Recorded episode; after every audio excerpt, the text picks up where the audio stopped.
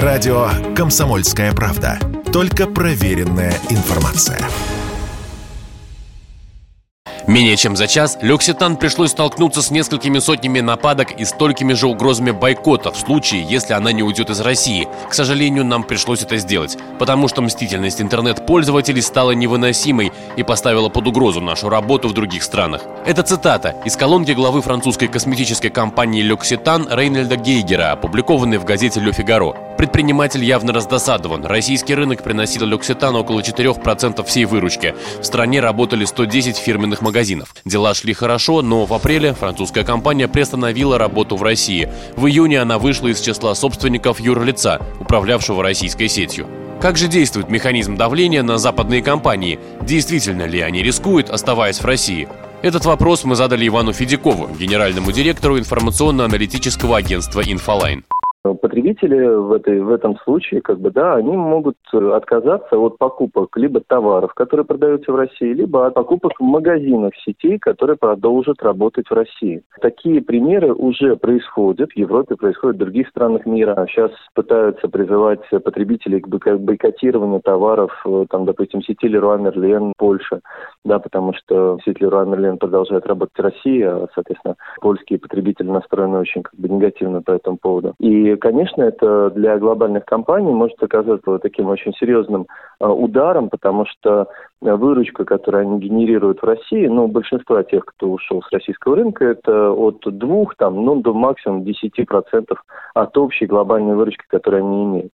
Но если такой потребительский э, экстремизм начнет развиваться, то они могут потерять десятки процентов своей выручки, а, и, соответственно, по ним будет нанесен очень серьезный удар. А, они э, теряют часть, чтобы сохранить основное. Кстати, упомянутый Федяковым Леруа Мерлен скорее исключение. Российская выручка для них, по оценкам Инфолайн, составляет около четверти от глобальной выручки, и потому компания все еще в России. Уйти пока что себе дороже. Между тем, за предприятиями пристально следят. Еще в мае эксперты Ельского университета США составили список компаний, которые продолжают работу в России.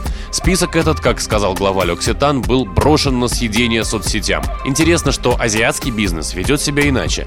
Так, в июне сообщалось, что за 4 месяца лишь 3% японских компаний покинули Россию. При этом многие заморозили производство и поставки. Тут все дело в менталитете, объяснил Радио КП Иван Федяков, директор агентства «Инфолайн» менталитете жителей э, восточных регионов, это Китай, Япония, это даже как бы касается и Ближнего Востока, э, категорически неприемлемо э, ставить вопрос ребром или давать какие-то жесткие вот такие комментарии. Вот, допустим, многие жалуются в переговорах с азиатами, что невозможно у них услышать слово «нет» они так или иначе уходят э, от э, ответа, потому что в их культуре не принято э, говорить так жестко но при этом э, зачастую продолжение работы, работы, попытки каким-то образом так или иначе компенсировать свои убытки, и некоторый объем контактов сохраняется. Впрочем, и у западного бизнеса есть свои методы сохранить как выручку, так и лицо. Те же магазины косметики Лекситан в июне опять открылись,